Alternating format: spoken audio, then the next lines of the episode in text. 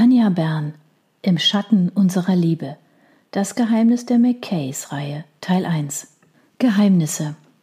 Nebel umwallte die verfallenen Überreste des Gebäudes wie ein Schleier.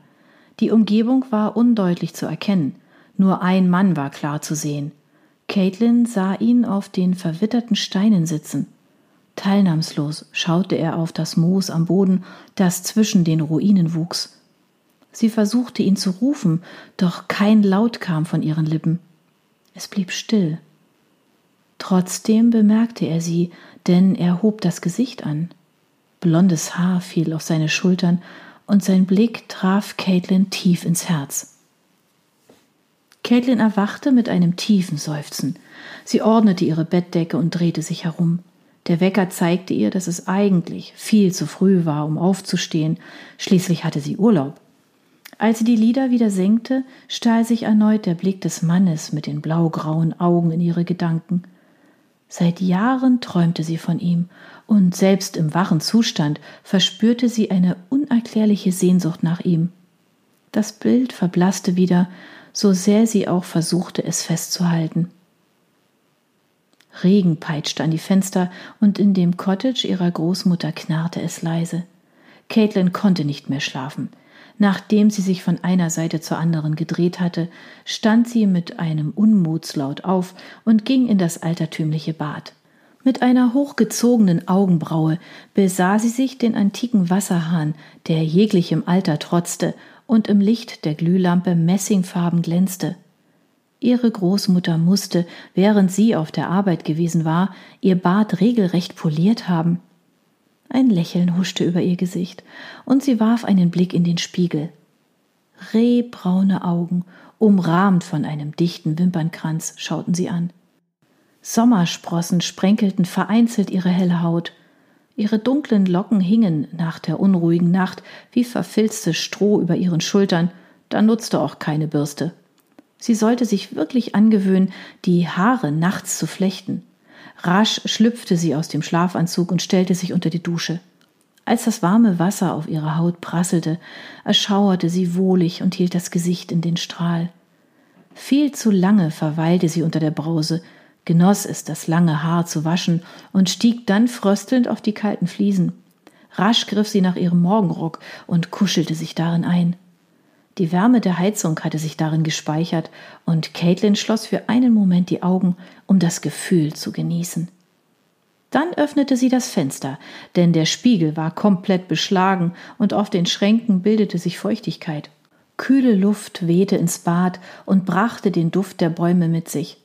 Caitlin schaute sich mit einem Lächeln um.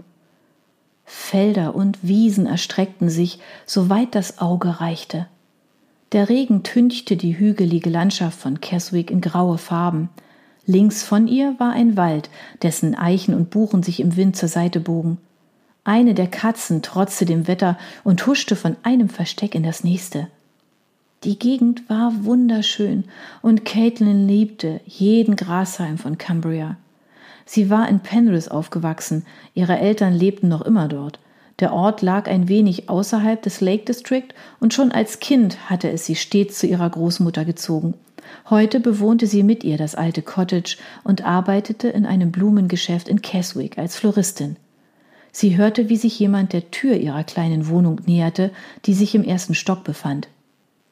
Caitlin, bist du schon wach? rief ihre Großmutter Fiona. Ich höre dich rumoren. Ja, Oma. Willst du schon frühstücken? Gerne, ich komme gleich. Rasch trocknete sie sich mit dem Morgenmantel ab, kämpfte sich mit der Bürste durch ihre Haare und zog sich etwas Bequemes an. Fiona bereitete für ihre Enkelin gerade das Frühstück, als Caitlin in die Küche kam. Sie küsste ihre Großmutter auf die Wange. Ach, du bist ein Schatz, Oma. Weiß ich, erwiderte diese schelmisch und stellte Caitlin eine große Tasse hin. Der Kaffee daraus duftete herrlich und Caitlin nippte an dem heißen Getränk. Was hast du denn heute vor, Katie? Caitlin bestrich sich eine Brotscheibe mit Marmelade. Bei dem Wetter? Oh, ich weiß noch nicht. Die Gummistiefel stehen im Schuppen, nur dass du's weißt. Meine oder deine? Fiona lachte leise. In angenehmer Stille nahmen sie das Frühstück ein. Caitlin hing ihren Gedanken nach, dachte an ihren Traum. Könnte dich interessieren. Caitlin blinzelt und sah auf. Entschuldige, ich habe gar nicht mitgekriegt, was du gesagt hast. Nachsichtig schmunzelte Fiona. Mit einer fast schon automatischen Geste steckte sie sich eine feine Strähne ihres ergrauten Haars hinter das Ohr. Wie immer hatten sich einige aus der lockeren Hochsteckfrisur geschlängelt. Ich habe einige Dinge auf dem Dachboden, sagte sie plötzlich ernst. Dinge?